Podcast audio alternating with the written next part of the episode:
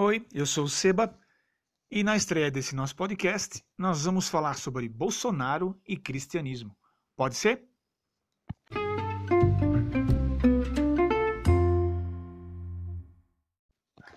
Antes de qualquer coisa, é importante que a gente esclareça qual o conceito de Cristo que nós estamos usando aqui, entendeu? Nós vamos primeiro falar sobre o que nós pensamos que é Cristo, depois o conceito de cristão. E dentro disso nós vamos fazer uma análise para ver se o que o Bolsonaro faz e fala tem a ver ou não com o cristianismo, beleza? Primeira coisa que se faz importante é Cristo não é Deus. Yay! Calma, calma. Isso também não é nenhuma blasfêmia, não. Só para a gente separar aqui pelo seguinte: para não confundirmos os conceitos de Deus que existe no Antigo Testamento, que muita gente diz que Deus e Cristo é a mesma coisa, mesma pessoa. Não é. Ao, ao menos o nosso conceito. E é esse conceito que nós vamos usar.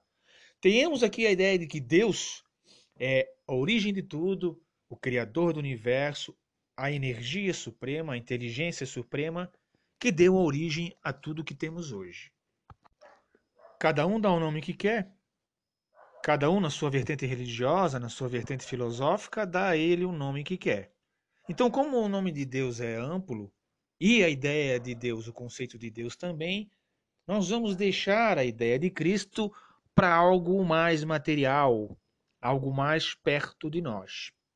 Ah, mas Cristo disse que ele é, e o Pai são o mesmo.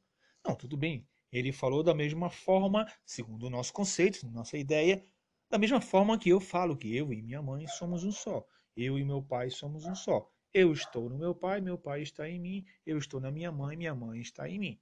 Assim como também, de alguma forma, as estrelas, já que somos feitos de estrelas, estão em mim e eu estou nas estrelas. Ok? Então não é nenhuma blasfêmia, fica tranquilo e vamos continuar a ideia.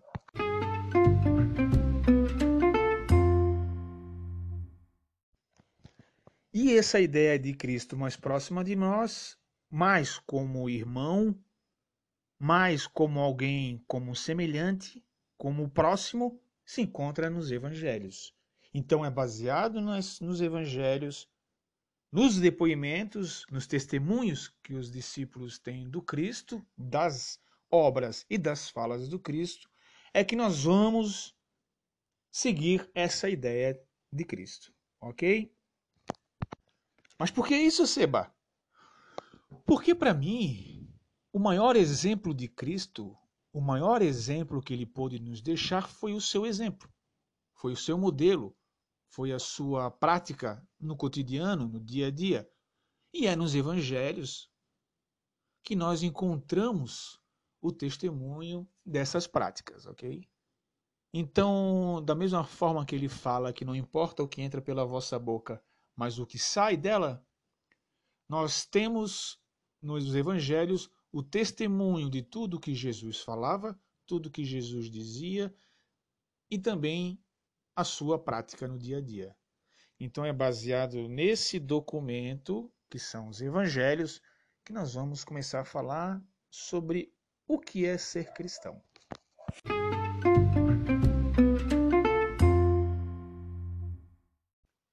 E também vale lembrar que, para mim, cristão não é ser católico.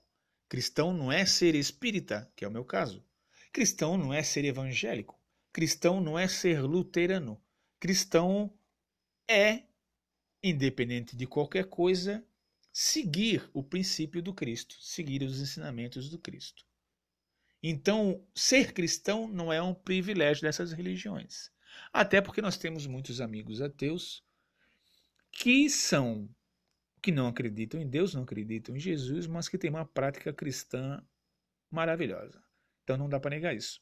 Agora, dentro dessa ideia, a gente não pode excluir a possibilidade de que o conceito de cristão é mais amplo do que a gente imagina.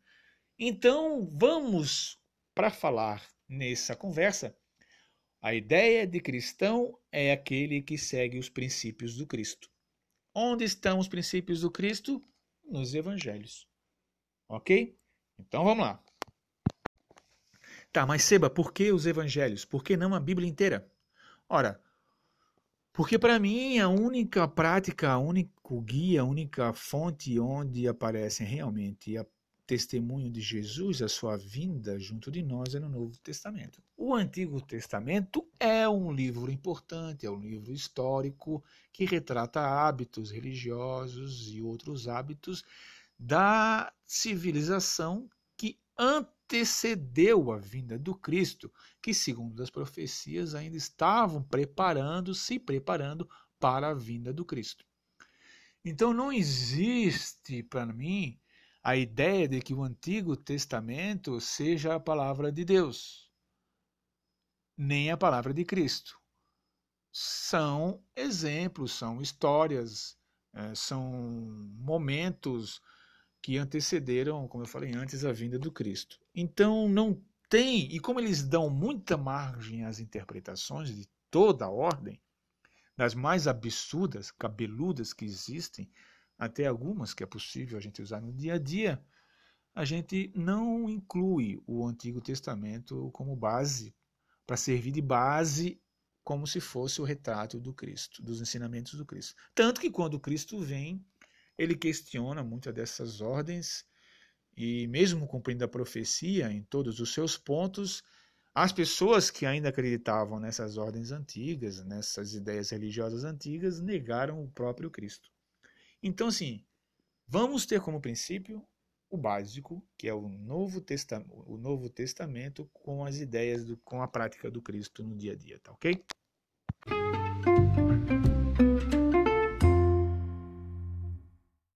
Então, diferente dos evangelhos, onde existe muita polêmica científica por parte de historiadores e arqueólogos e outros estudiosos sobre a sua veracidade, sua real veracidade, as práticas aí do seu Bolsonaro aí estão aí na tecnologia, estão nas nuvens, estão no YouTube para quem quiser ver, né? Não dá para negar. Uma coisa é eu botar lá uma postagem de um jornal, dizer que ele falou isso, e nós sabemos que, como funciona a mídia aqui nesse país, né? Então também como nós da esquerda criticamos muitos veículos de imprensa por suas mentiras, exageros e tentativas de manipulação, também esse direito tem o pessoal aí da, dos fãs do Bolsonaro, né? Que não é nem da direita, mas os fãs do Bolsonaro aí. Então, assim, o YouTube está ali, a imagem do Bolsonaro está ali, a voz dele está ali, e por mais que pareça, ali aquelas imagens não são de um boneco de ventrílico sendo manipulado por algum especialista dos Estados Unidos, né? E aí? Não dá para mentir, né? Tá ali. É ele falou, tá falado, e é isso que nós vamos ver agora. Olha, eu confesso para vocês que tinha uma listinha bem grande dessas essas falas polêmicas do seu Bolsonaro aí, mas eu acabei não conseguindo ver tudo, porque realmente dá um nó no estômago e a gente passa até ruim. Mas vamos ao básico do básico do básico. É, nós vamos fazer um contraponto, um contraponto com as práticas do Cristo, do que está no Evangelho. Então, assim, não é a minha opinião, não é a opinião do Seba nós só vamos botar uma coisa ao lado da outra, fazer uma soma, fazer uma raiz quadrada, dividir por isso, por aquilo, e o resultado final a gente faz uma prova real, bota diante do negócio e vai ver se é ou não é cristão o que esse senhorzinho anda falando por aí. Tá bom?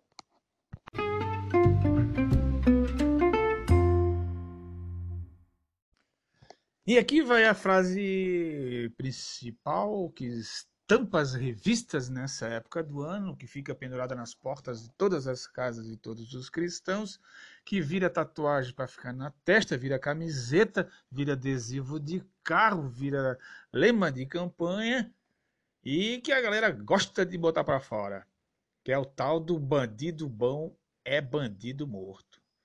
Bandido bom é bandido morto mesmo? Nós pegamos aqui três partes do Evangelho onde citam exemplos de perdão da, de Cristo falando sobre a questão de justiça, vingança, e sobre os ladrões e sobre quem estava sendo condenado à morte, mas que Jesus, no seu olhar maravilhoso, no seu olhar de amor, no seu olhar de ternura, no seu olhar bondoso de irmão, pensou e deu outra letra para a história. Vamos começar aqui com João no Evangelho de João, capítulo 8, versículo 3 até o versículo 11.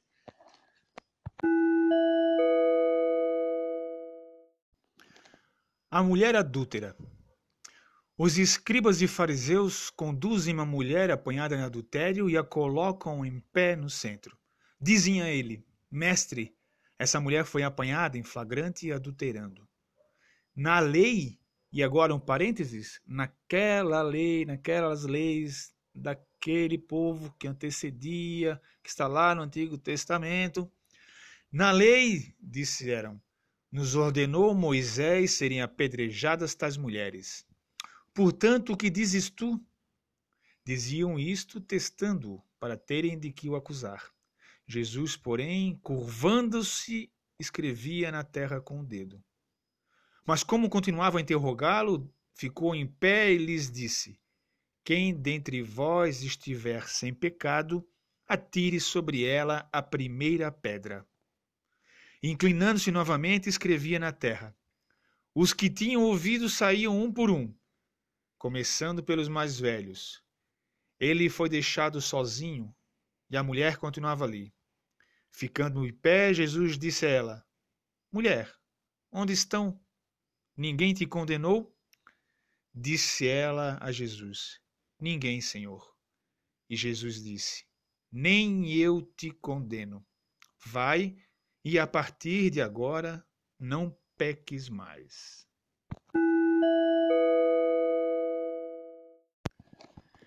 Aqui nesse caso fica claro algumas coisinhas, né? Nós não vamos nos aprofundar nesse evangelho, nessa parte do evangelho, porque daria fazer um outro podcast, outro podcast só sobre isso. Nós vamos fazer uma pequena observação relacionada aos tempos atuais. Então, Jesus, nesse caso, a primeira coisa que Jesus fez foi é, perguntar para todos que estavam ali ao redor: E aí? Quem não tiver pecado pode jogar a primeira pedra. Mas vocês vão falar, ah, Seba, mas se for assim, né, ninguém vai ser condenado nunca, ninguém vai para cadeia, ninguém vai ser preso, ninguém vai etc. Não, vai. Mas a morte é correto? Por um erro ser condenado à morte?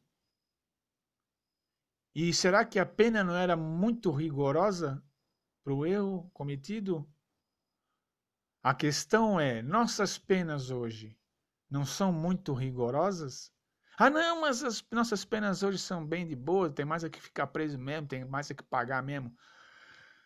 Vamos ser bem racionais, vamos ser bem racionais. Nós sabemos que nosso sistema penitenciário é um lixo. Sabemos que nosso sistema penitenciário não recupera ninguém, que nosso sistema penitenciário é uma batedora, uma fábrica de marginais, de pessoas doentes, pessoas que saem lá com crimes menores, crimes pequenos e entram lá, aliás, com crimes pequenos e acabam saindo com verdadeiros mestres na arte do crime. E não esqueçamos que a lei tem por objetivo o cerceamento da liberdade. Não é o cerceamento da liberdade mais a tortura, não é o cerceamento da liberdade mais ser estuprado por 300 e não sei quantos, não é o cerceamento da liberdade mais a violência que acontece lá dentro, não é o cerceamento da liberdade mais a, a fome, mais a cólera, mais, a, mais a, o HIV, mais outras doenças DST. A pena nossa a pena do Estado moderno é o cerceamento da liberdade. Para, agora a pergunta é: para as penas, para as, os delitos que estão lá dentro, vocês acham realmente que existe o mesmo peso e a mesma medida? Vocês acham que a pessoa que rouba um, um ovo na feira que vai dentro, que acaba dentro de um presídio, obviamente, esse é um exemplo que acontece casos parecidos. Vocês acham que esse caso, a pena dela é diferenciada dos outros? Nós sabemos que não é. Porque lá dentro não é só o cerceamento da liberdade. A situação é trágica, a situação é inconcebível, é um depósito de seres humanos. Isso está além do que era acometido pela, pela legislação. A punição não é essa. Nós não estamos dando o direito daquela pessoa de ter a sua pena como deveria ser.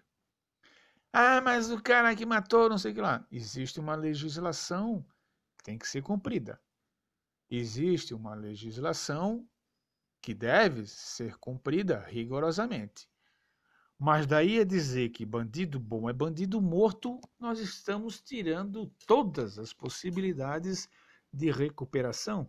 Nós estamos jogando no lixo aquela criatura virando as costas, negando que o próprio Cristo foi, que era a possibilidade de regeneração, a possibilidade de não errar mais. Tanto que Jesus no final fala: Nem eu te condeno.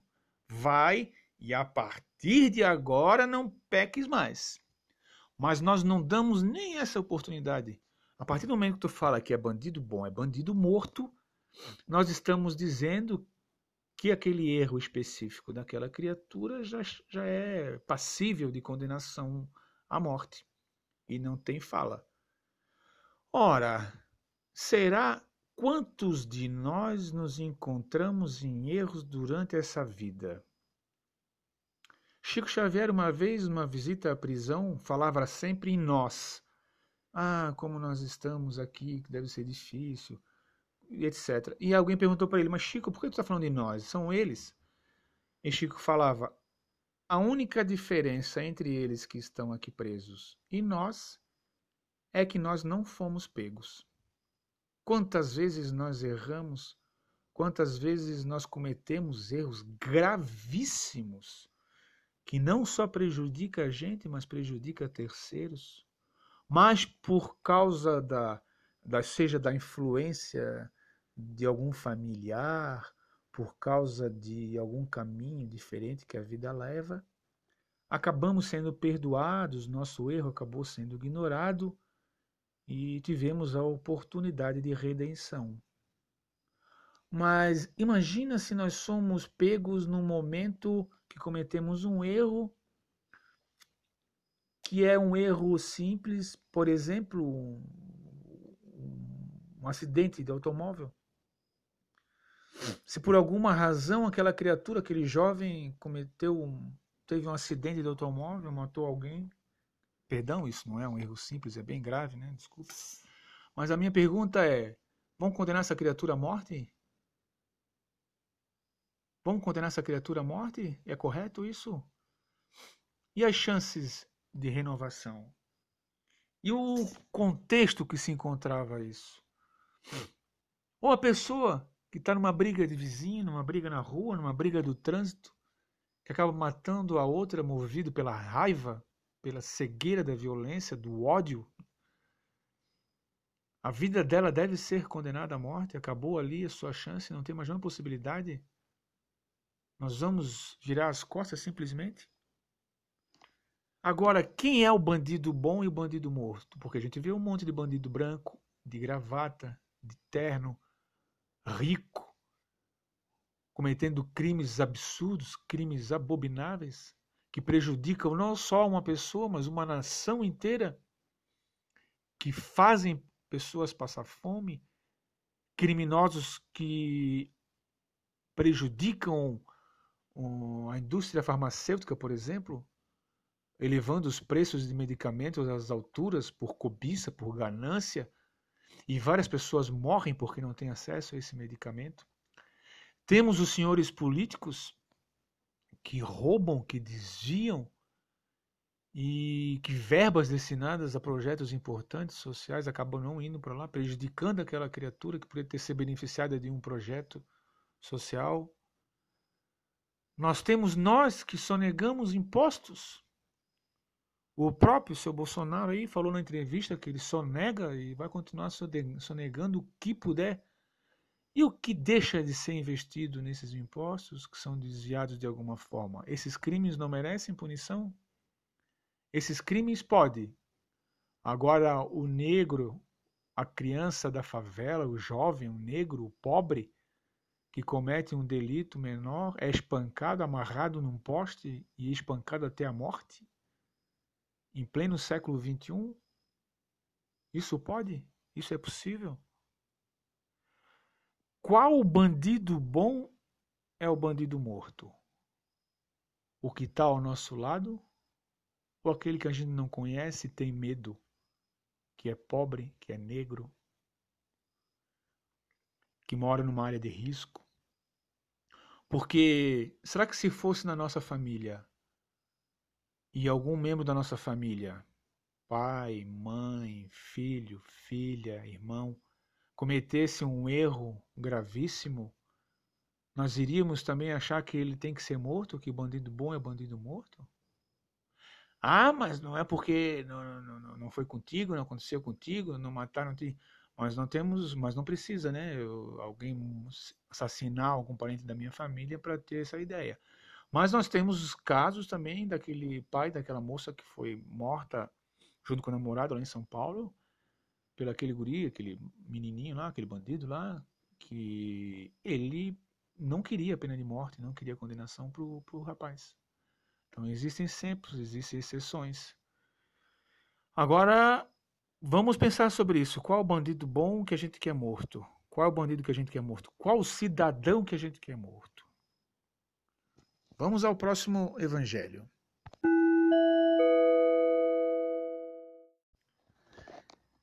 Vamos agora ao evangelho de Mateus, capítulo 5, versículo 38 a 42. O famoso olho por olho. Ah, mas tem que ser olho por olho, é só assim a coisa se resolve. É, vamos ver o que Cristo falava sobre isso. Ouvistes que foi dito: olho por olho e dente por dente. Eu, porém, vos digo para não se opor ao malvado. Pelo contrário, ao que te bater na face direita, vira-lhe também a outra. E ao que deseja levar-te a juízo para tomar-te a túnica, deixar-lhe também o um manto. Nós não vamos agora nos aprofundar nesse evangelho, mas a ideia é só para lembrar que Cristo falou novamente sobre aquelas regras anteriores que antecederam sua chegada, que era olho por olho, dente por dente, e ele disse: Ouvistes que foi dito olho por olho, dente por dente. Eu, porém, vos digo para não se opor ao mal. E tá aí fica mais um exemplo das novas perspectivas que Cristo deu à sociedade da época. Então, fico pensando, o que Cristo faria? Nós vamos continuar repetindo esse discurso, olho por olho, dente por dente? Se Jesus não fazia isso, como é que nós faríamos? É uma prática minha? Confere isso, eu me dizer cristão e bater nessa tecla que vai contra o que o próprio Cristo dizia? Como nos encontramos nesse dilema? Então, mais uma vez, Jesus deixa para trás as velhas práticas, as práticas antigas da pena de talhão e abre de viva voz a chance, a oportunidade para um novo exemplo de caminho. Inclusive exagerando uh, no exemplo para que tenhamos bem claro o que ele queria dizer. Podemos entrar nesse, nesse, nesse evangelho no outro momento, mas agora é só para a gente passar por cima. Olho por olho, não, já que Jesus não queria isso, Jesus não praticava isso, e Jesus transformou esse olho no olho por olho por se alguém te bater na face direita, dá a outra face. Ok? Vamos agora para o outro evangelho. Vamos ao Evangelho de Lucas, capítulo 23, versículo 39 a 43. Havia também sobre ele uma epígrafe. Este é o rei dos judeus. Esse é o evangelho que fala do martírio e crucificação do Cristo. E começa assim. Começa não, no capítulo 30, eh, no versículo 38 ele começa. Havia sobre ele uma epígrafe, que é Este é o rei dos judeus. Um dos malfeitores pendurados blasfemava dele, dizendo: Não és tu o Cristo? Salva a ti mesmo e a nós. Em resposta, disse o outro, repreendendo-o: Nem tu, que estás na mesma condenação, temes a Deus? Nós, com justiça, pois estamos recebendo dignas do que praticamos. Ele, porém, nada praticou de impróprio. E dizia: Jesus, lembra-te de mim quando entrares no teu reino. Disse-lhe Amém. Te digo que hoje estarás comigo no paraíso. Essa é a famosa passagem do bom ladrão e do mau ladrão. Jesus estava lá, pendurado na cruz, nos seus últimos momentos. Ao lado dele, um ladrão que ficava provocando Jesus, dizendo: Ah, já que tu és o rei dos judeus, salva-te a ti e salva nós. E o outro ladrão, repreendendo este e o outro, eh, disse que acreditava no Jesus, falava que eles tinham razão para estar ali sendo punidos, mas que Jesus nada tinha feito e que merecia o respeito.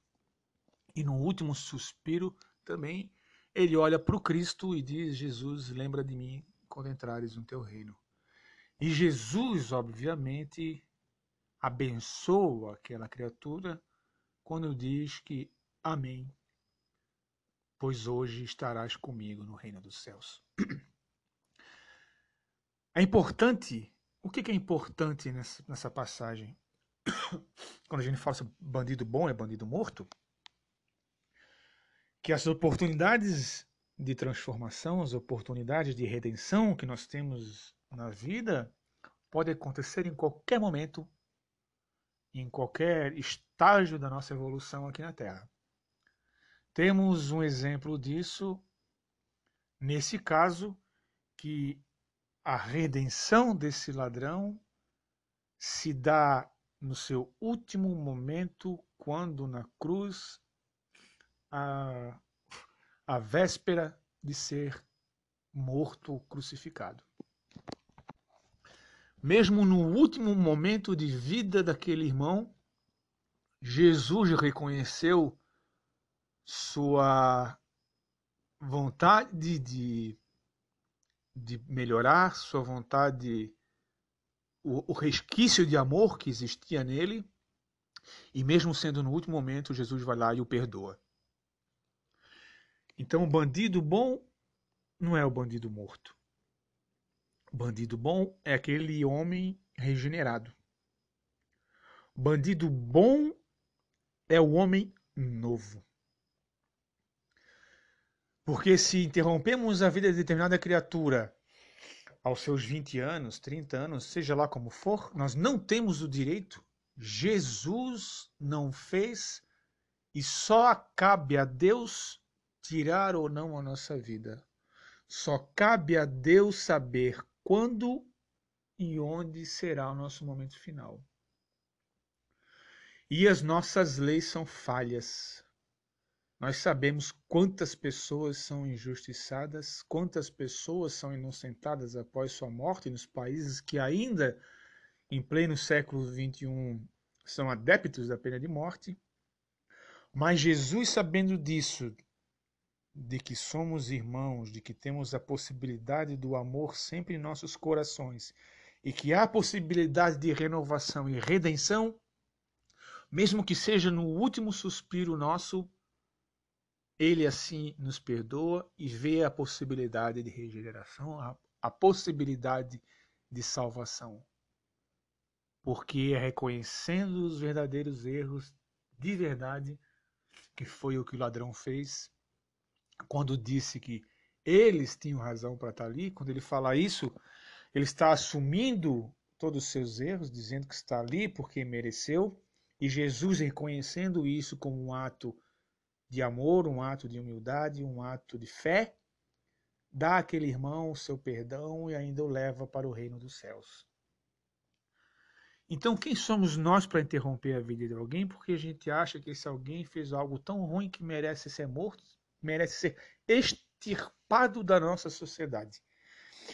Não esqueçamos que quando fazemos isso, nós estamos não cerceando a liberdade daquela criatura apenas, e o colocando nas condições mais miseráveis possíveis. A punição é a morte. Olha a gravidade disso. Jesus, eu citei aqui três exemplos, mas Jesus, durante os evangelhos, deixa claro sobre a sua opinião sobre a vingança, sobre a importância do amor, sobre a importância do perdão, sobre a importância de perdoar. E me parece que nesse ponto específico, quando o nosso aí, o seu Bolsonaro, nosso não, o seu Bolsonaro aí fala da pena de morte, que bandido bom é bandido morto, todo mundo acaba repetindo isso. Obviamente não foi ele que inventou isso, né? A gente sabe que não foi ele que inventou, mas foi o cara que propagou isso, propaga isso ao alto e bom som. Nós sabemos que quando acontece isso, isso não está de acordo com o que diz o Evangelho, o que diz, o que fez Jesus, o nosso irmão. Portanto, lamento informar, mas nesse quesito pena de morte e bandido bom é bandido morto, o seu Bolsonaro aí e quem acredita nisso, me desculpem, estão bem distantes do que é o Cristo, do que é o cristianismo.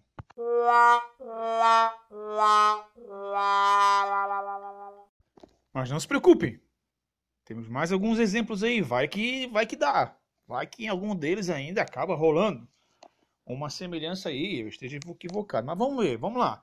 Vamos para o segundo tema que todo mundo falou durante muito tempo, todo mundo ainda repete, que todo mundo gosta de falar aí quando está na moda, que é o tal da redução da maioridade penal.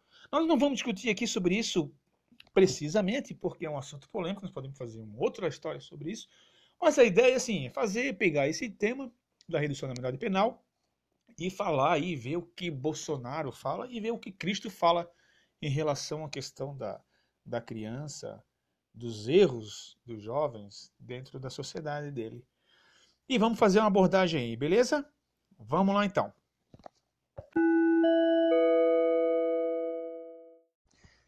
E aqui a gente vai falar das crianças porque existem, quando se conversa sobre isso, sobre redução nominal de penal, se fala aí reduzir para 16, para 15, para 14 e por aí vai, né? Qualquer dia a gente vai estar aprendendo a criança no berço, já, já nasce, do, já sai do, do, do, do ventre com a mão para cima e já direto para a cadeia. Então vamos com calma aí, vamos ver o que, que Cristo falou, o que, que Cristo fez em relação a isso na sua prática aí. Então a primeira coisa que nós vamos fazer vai ser o Mateus. Evangelho de Mateus, capítulo 18, versículo de 1 a 5. É aquela famosa frasezinha que diz: Todo aquele que recebe meu nome uma criança, tal como digo, é a mim que recebe. Todo aquele que recebe meu nome uma criança, é a mim que recebe. Da mesma forma, a gente pode falar que todo aquele que fecha as portas para uma criança está fechando uma porta para Cristo. Da mesma forma que nós estamos falando que todo aquele que esculhamba com a criança está esculhambando com Cristo. Todo aquele que tira uma oportunidade de uma criança está tirando uma oportunidade do Cristo. Então, se você reduz a maioridade penal porque por causa do erro de uma criança e quer reduzir para 16, 14 anos, você está fechando as portas para a renovação, para uma transformação, para torná-la melhor, para corrigir os seus erros, para perdoá-la, para que ela possa seguir uma vida nova.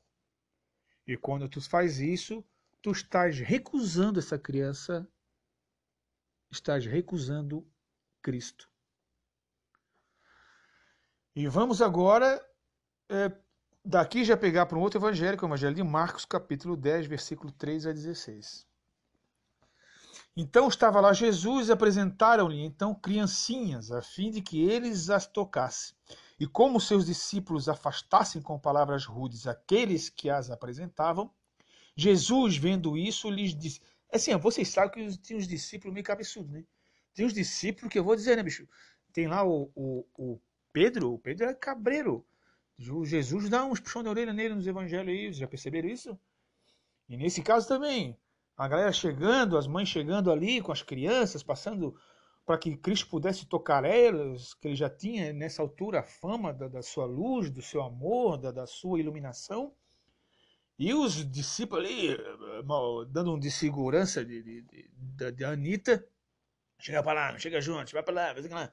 E Jesus dá um puxão de orelha nele. Deixai vir minhas criancinhas e não as impeçais, porque o reino dos céus é para aqueles que se lhes assemelham. Eu vos digo em verdade, todo aquele que não receber o reino de Deus como uma criança, nele não entrará. E as tendo abraçado, as abençoou, impondo-lhe as mãos. Olha que interessante. Vamos de novo. Deixai vir a mim as criancinhas. Ele, só, ele não fala apenas deixai. Quando ele fala deixai vir a mim as criancinhas, ele também reafirma: não as impeçais. Não impeçam as pessoas de trazerem as crianças até mim. Não impeçam as crianças de chegarem até mim.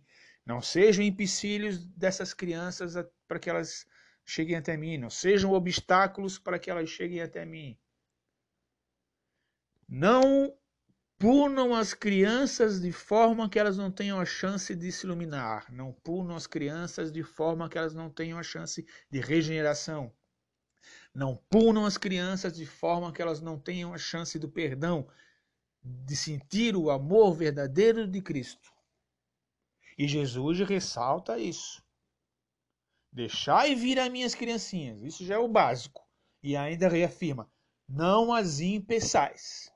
Então você não seja como o discípulo chato que fica impedindo que as crianças, reclamando e resmungando, dificultando que as crianças cheguem no Cristo. Senão tu vai levar um puxão da orelha do Cristo. Vai levar um pedala Robin. Vai levar um picoco do próprio Cristo. Porque nós temos que ser a ponte entre as crianças e Cristo. Não só isso, nós temos que ser a ponte entre todas aquelas pessoas e Cristo. Nós não somos discípulos, não estamos à altura, ok, mas nós não podemos ser empecilhos. Não quer ajudar, não atrapalha. Tem gente fazendo isso. Tem gente, tem projetos sociais, tem programas sociais, em toda cidade, em todo lugar. Se não está contente, não atrapalha. Deixa as pessoas fazerem, deixa as pessoas trabalharem, deixa as pessoas ajudarem essas crianças que estão em realidades terríveis, realidades complicadas.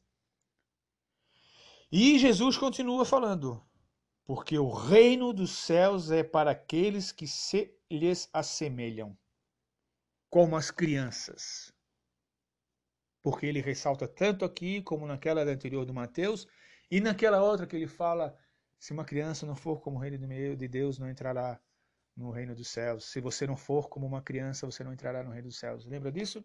Ele fala isso também. Só que tem um detalhe. Ele diz: Eu vos digo, todo aquele que não receber o reino de Deus como uma criança, nele não entrará. Todo aquele que não receber o reino de Deus como uma criança, e aí temos duas simbologias para isso. Todo aquele que não recebe o reino de Deus da forma como uma criança recebe, que a criança, no caso, entra, abraça Jesus, brinca, beija. Se tu não recebe o reino de Deus como uma criança pura, limpa, desarmada,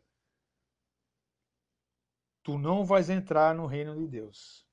E por final, Jesus as abraça, as abençoa, impondo-lhe as mãos. Olha que legal. A gente sempre tem uma ideia Jesus ranzinza, Jesus mal-humorado, que nunca conversa muito, que nunca ri, que nunca tem demonstrações de afeto.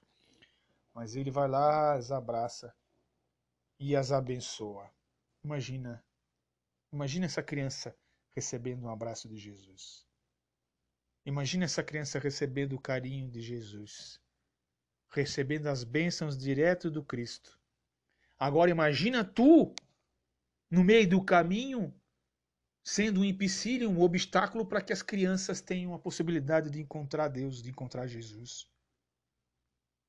Imagina tu sendo um obstáculo, votando pela redução da maioridade penal, cortando pela raiz logo qualquer possibilidade de transformação dessa criança e impedindo que ela encontre o caminho o reto, o caminho da paz, o caminho do amor, que pode se transformar, que é transformador e que está à disposição de todos nós. Ninguém vem fadado para ser mal. Ninguém vem fadado para ser mal. Todos estamos aqui na Terra com uma única questão, que é o progresso moral, progresso intelectual, progresso espiritual. Então, assim, se tu não concorda, não atrapalha. E uma coisa que é muito importante a gente falar também é que quando Jesus fala assim, ó, deixai vir as minhas criancinhas, ele não está dizendo assim, ô discípulo, deixa vir a minha aí, só faz uma seleção aí, ó, negra, pobre, que mora em favela, que tá drogadinha, tá fumando crack, tu não deixa chegar perto de mim não. Só deixa aí os mais bonitinhos, mais ajeitadinhos, daí eu recebo. Jesus não fala isso. Jesus não pede para os discípulos fazerem uma, uma seleção para chegar perto dele. Todas são bem-vindas. Ele não quer saber o que eles estão fazendo, o que elas fizeram. Porque vão pensar, quando tu vai procurar, no caso das mães ou dos pais ali, que foram levar as crianças para serem tocadas por Jesus, nós sabemos do poder de cura de Jesus, tanto para os bens, tanto para os males físicos, quanto para os males espirituais. Como nós vamos saber se uma daquelas crianças não estava enchendo o saco da mãe em casa, pentelhando da vizinhança, e ela levou justamente ele ali para que Jesus abençoasse, para que aquela criança tivesse uma chance de transformação? A gente não sabe. E Jesus não fala isso. Ó, só pode chegar em mim as criancinhas boazinhas, as casqueiras vão tudo lá pro canto, manda lá pra Cracolândia que o Dória dá jeito. Ele não fala isso. Ele fala, podem vir, cheguem, não impeçam. Não impeçam, não sejam a pedra no caminho dessas crianças. Eu acho que isso deve ser levado em conta. Então, quando a gente for falar da redução da unidade penal, vamos lembrar do Cristo. O que Cristo faria nesse momento? O que Cristo faria nesse instante? Então, assim, galera, nesse outro quesito aí, redução da maioridade penal, olha, parece que o seu Bolsonaro aí não tá fazendo ponto aí junto com o Cristo, tá? Então parece que até agora, nas duas possibilidades que nós vemos, Bolsonaro e cristianismo não combinam nem um pouco. Vamos ver mais adiante.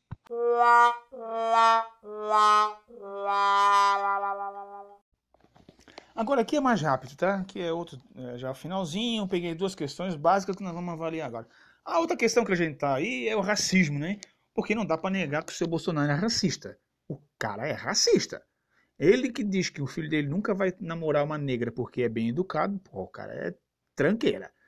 Outra coisa que ele fala também é que ele não gostaria de ser atendido, ele se recusaria a ser atendido por um médico cotista. E nós não estamos falando de cotas sociais e econômicas, não são de cotas raciais. Então, quando tu fala assim, que tu não quer ser atendido por um médico cotista, tu estás equivocado em várias coisas. Né? Primeiro, tu achar que cotista é burro. Pelo contrário, os cotistas, se for fazer uma análise aí, tu vão ver que eles são as maiores notas, as melhores notas vêm dos cotistas. Estão entre as maiores notas. Não é exclusividade, não vai botar coisa que eu não falei. Mas as maiores, estão entre as maiores notas dos cotistas, sim. Outra coisa que o seu Bolsonaro falou aí foi que um dia ele não gostaria de, de estar num avião sendo pilotado por um, por um cotista. Olha, gente, que absurdo. Olha, pensa bem nisso. Nós não estamos falando. É, porque, porque é como se a coisa técnica do ensinamento de matéria X ou a coisa técnica do ensinamento de avião. Olha o exemplo, cara, da aviação, de dirigir um avião, de pilotar um avião. Como se isso fosse diferente para o negro. Como se o negro fosse pegar lá o, o manual resumido o de, de, de, de, cinco páginas, o original é 120 páginas. Mas não, mas pro cotista a gente dá cinco páginas para ele pegar minha boca e vai sair pilotando o avião aí. Então, assim, isso já demonstra uma irracionalidade por parte dessa criatura que é impressionante, né? E assim, vamos ser sinceros, né? Se depender disso, imagina Jesus lá no, no, no berço, Maria lá no seu, no seu, como é que se diz? Lá no, no, no bercinho onde ele nasceu, lá na, na, lá no negócio lá. E aí tá lá ele todo peladinho, bonitinho, gritando, chorando, que faz frio, tem aquelas palhas toda lá. E aí, na manjedoura, manjedoura. E aí Maria e João do lado, lá, com os bichinhos, jogando os bafinhos de Jesus lá, para dar um esquenta, que tá, tá, tá frio. Aí tu imagina chegando três reis magos, né? Vem lá, os três reis magos andaram pra caramba, camelaram junto com os camelos, andaram uma distância gigante. Antes eles foram lá visitar Herodes para perguntar onde é que era, se sabia alguma coisa. Herodes não sabia, estava já com o olho cheio de sangue. E aí os caras foram lá, depois de muito tempo, encontraram através da, da estrela, a guia lá, tá o, o, o Jesus lá nascendo na manjedoura. Agora tu imagina chegando ali, o, o, o Belchior dando presentinho lá para o Jesus, para João, para Maria, o Gaspar chegando lá, dando também um, um presentinho lá, e na hora do Baltazar, que o Baltazar era negro, né? Eu não sei se. Desculpa se eu vou estragar o Natal de vocês, mas eu, eu só para saber. Baltazar era negro. Quando fala Mouro, Mouro é negro, tá? Então só para vocês saberem aí, não vão ficar tristes. E nada de sair pintando também os bonequinhos do Geimar agora só porque souberam que o Baltazar é negro, tá? Yay! Agora tu imagina chegando ali o Baltazar e na hora que o Baltazar vai dar o presente lá pro João e pro Maria. Oh, não, não, não. Não dá, desculpa. Eu me recuso a receber esse senhor aqui porque ele é negro. Ele é cotista. Já pensou um negócio desse, cara? Vocês conseguem imaginar em algum momento na história do cristianismo? Não vou nem dar do cristianismo, desculpe aí, não vou nem tão longe. Vocês conseguem imaginar durante o evangelho, durante a vida de Jesus, Jesus olhando torto para algum negro?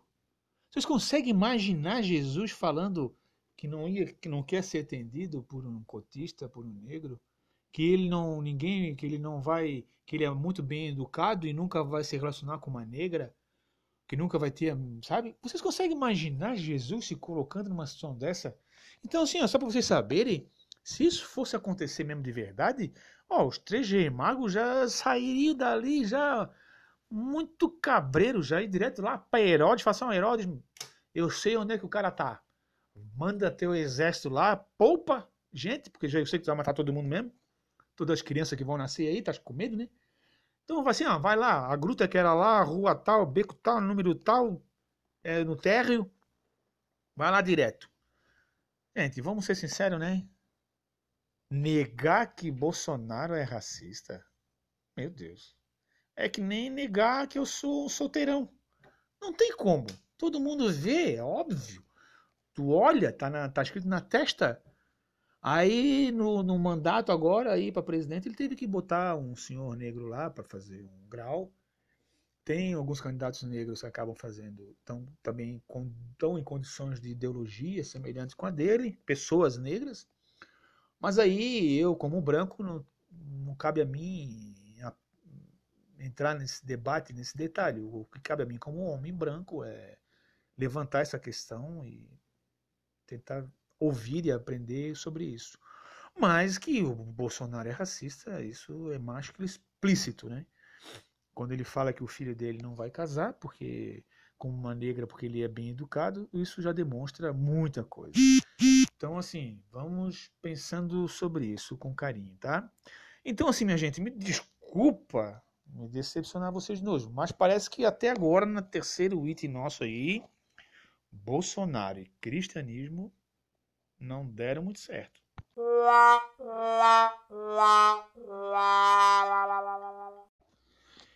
E agora nós vamos para um tema que é muito mais importante, muito um pouco bem mais sério, que exige um pouquinho mais de tranquilidade nas palavras, né? O seu Bolsonaro aí falou várias vezes na televisão, isso está lá escrito, e não foi quando ele era um adolescente comendo bosta, foi quando ele já era adulto estava no segundo mandato dele e repetiu isso até poucos anos atrás, em entrevistas famosas, em matérias famosas, onde ele fala claramente, abertamente, que é a favor da tortura, né? Isso eu não vou nem procurar aqui na Bíblia, porque é, não dá para conceber isso vindo de alguém que se diz cristão. Ele diz que a, o regime militar lá, a ditadura era um regime militar e ele só que teve um erro, que ele, se acontecesse de novo ele ia fazer o que eles não fizeram, que era matar aí uns 30 mil. E ele é a favor da tortura, porque dá certo. Aí, gente, aí nós temos que levantar outras questões, né? porque como é que pode alguém que tem como referência de vida Jesus Cristo, um homem que foi amor a vida inteira, que pregou o amor, que falou sobre o amor, que na sua prática perdoou, que na sua prática salvou, como é que alguém pode, diante do exemplo de Jesus, simplesmente achar que tortura e matar mais de 30 mil é algo cristão. Eu fico pensando que aí tem um problema sério. Porque assim, primeiro que Jesus foi torturado brutalmente. Se nós vermos os momentos que antecederam a prisão do Cristo, nós vamos saber da angústia que ele estava passando, sabendo já do que estaria pela frente. E aí nós vamos pensar diante desse quadro aterrorizante, que é Jesus Cristo sendo torturado, mas também é um quadro aterrorizante alguém sendo torturado antes de morrer. Hum. E vamos pensar se isso e vamos ver se isso realmente apoiar essa prática é cristão.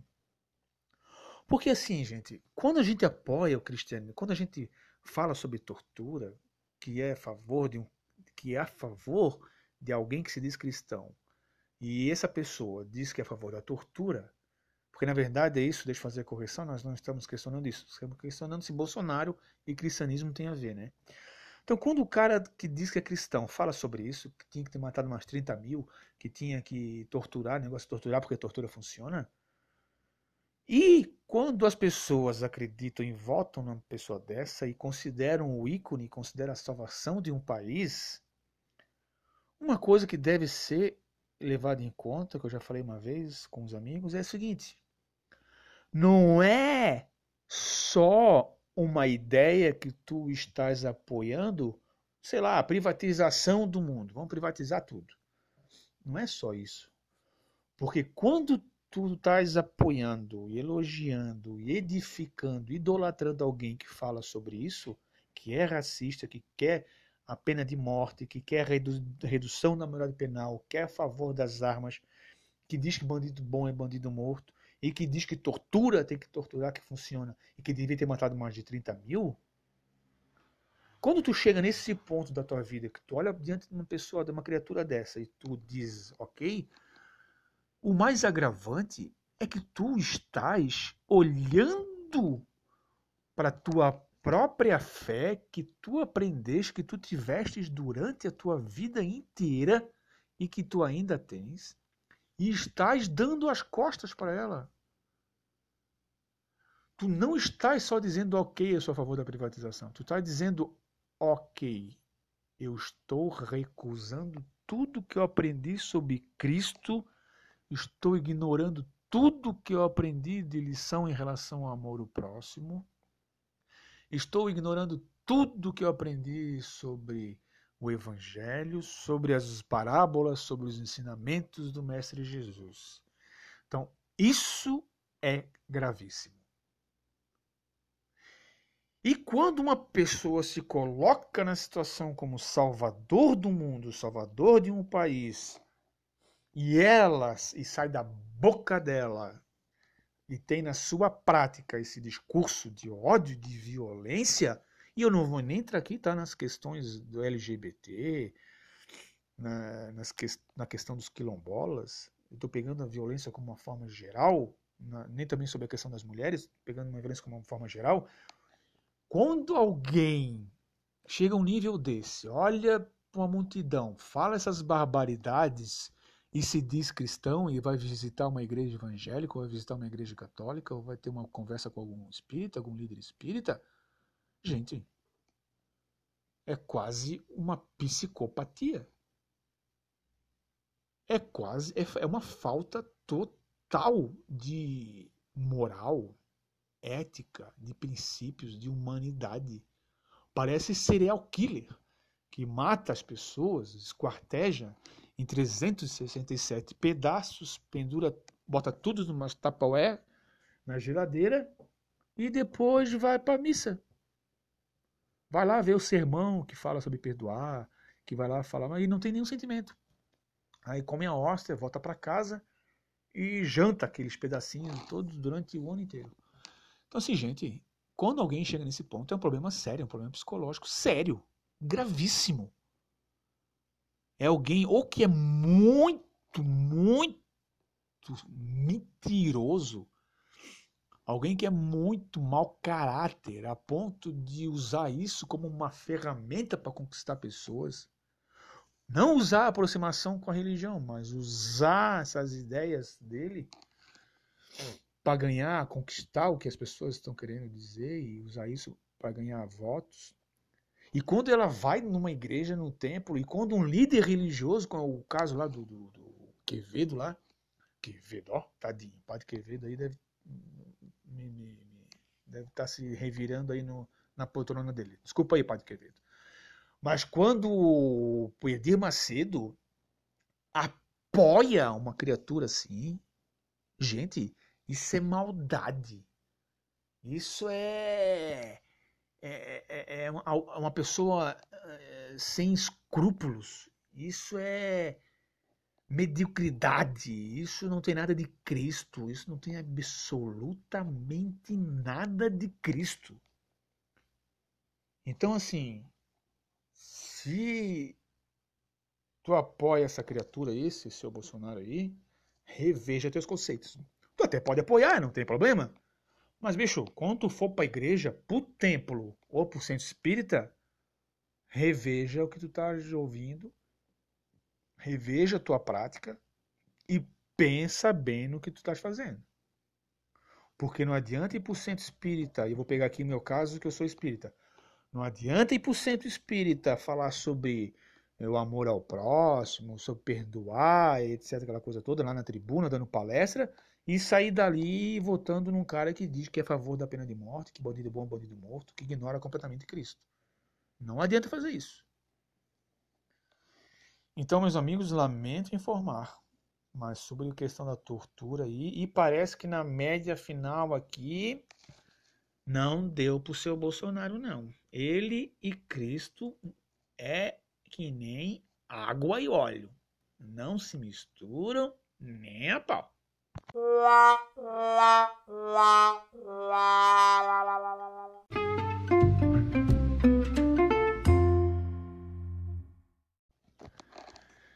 Meus queridos, minhas queridas, por hoje é só. Essa foi a nossa conversa. É o primeiro, eu sei que não vai ter muito público, mas quem quiser compartilhar aí com aquele grupo do tio do Whats lá, da tia do Whats, aquele grupo de família querido que está se reunindo aí no Natal maravilhoso, cheio dos valores cristãos, mas que apoiou o Bolsonaro e todo, manda lá para ele se quiser. Se não quiser também não precisa esculachar, mas fica aí à vontade para comentar, compartilhar, passar adiante e ajudem com sugestões aí. Nem sempre vai ser esse tema, às vezes pode ser outras coisas, poesia, arte, cultura em geral, essas coisas da vida. É isso. Eu sou Seba. Esse foi o podcast de estreia. Espero que tenham gostado e que possamos nos encontrar em breve. grande abraço. Nos vemos por aí e até a próxima. Falou, valeu.